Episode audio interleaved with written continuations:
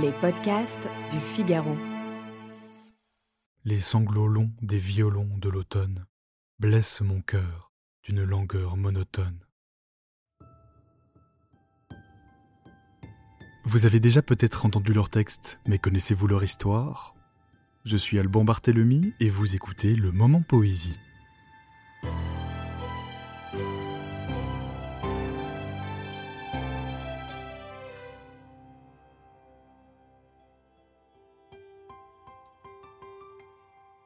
Sa vie semble avoir été une longue suite d'événements tragiques. Et pourtant, ces textes sont encore largement partagés et commentés aujourd'hui. Paul Verlaine, puisque c'est de lui dont il est question, né le 30 mars 1844, dans une maison d'apparence bourgeoise, au numéro 2 de la rue Haute-Pierre, à Metz. Il est fils unique, même s'il est élevé avec Elisa, une cousine orpheline, recueillie par ses parents. Son père est militaire de carrière et la petite famille déménage au gré des affectations paternelles avant de s'installer finalement à Paris dans le quartier des Batignolles. Paul Verlaine a tout juste 7 ans. Paul est mis en pension tout en suivant des cours au lycée Condorcet. Il est un élève indiscipliné et dissipé, mais il obtient malgré tout son baccalauréat en 1862. À tout juste 18 ans, le jeune Verlaine s'inscrit en faculté de droit, mais il abandonne toutefois bien vite ses études. Il leur préfère largement la fréquentation des cafés et des cercles littéraires parisiens.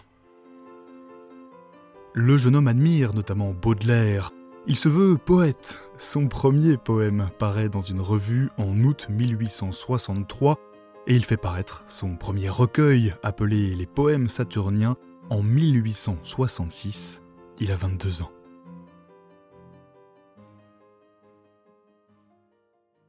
Que lui fait l'astre d'or? Que lui fait la charmille?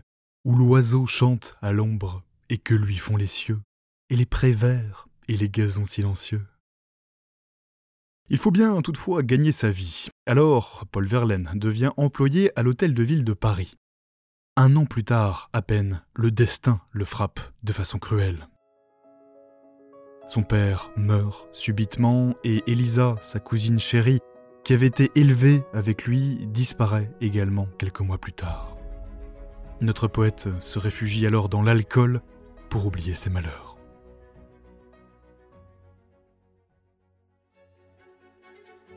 Pourtant, en 1869, il tombe amoureux d'une certaine Mathilde Motet.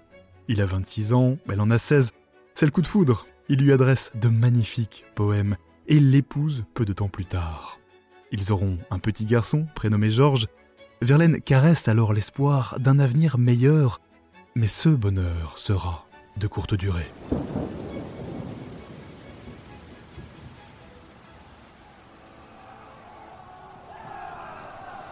Lors de la Commune de Paris en 1871, Verlaine s'engage en faveur des insurgés un engagement politique qui lui fait perdre son emploi à l'hôtel de ville.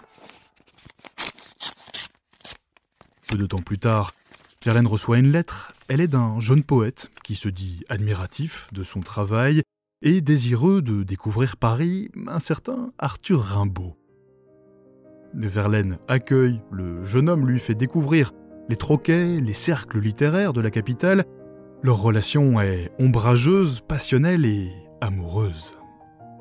Au cours de l'été 1872, Verlaine abandonne sa femme et son enfant pour fuir avec Rimbaud en Angleterre et puis en Belgique.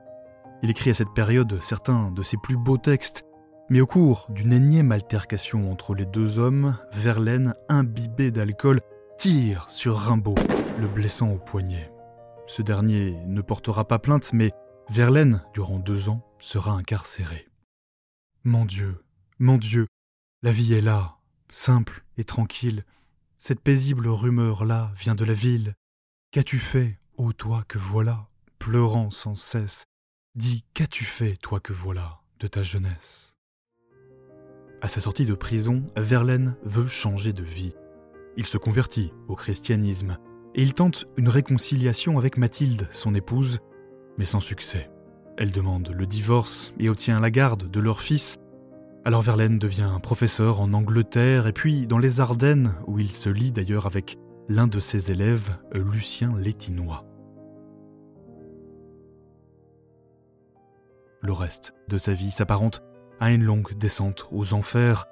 Il trouve à nouveau refuge chez sa mère et sa consommation d'alcool, sa mélancolie s'accentue d'autant plus après le décès de cette dernière en 1886. Les dernières années de sa vie sont celles d'un homme déchu, vivant sans le sou. Il meurt d'une pneumonie le 8 janvier 1896, à l'âge de 51 ans. Les poèmes de Verlaine jouent avec les maîtres et les rimes dans un style mélodique, même si ses textes sont souvent sombres et mélancoliques. Un talent indéniable, mais une vie tragique, qui lui vaut largement sa réputation de poète à la fois romantique et maudit. Un texte de Paul Verlaine, chanson d'automne. Les sanglots longs des violons de l'automne blessent mon cœur d'une langueur monotone. Tout suffocant et blême quand sonne l'heure, je me souviens des jours anciens et je pleure. Et je m'en vais au vent mauvais qui m'emporte de ça, de là, pareil à la feuille morte.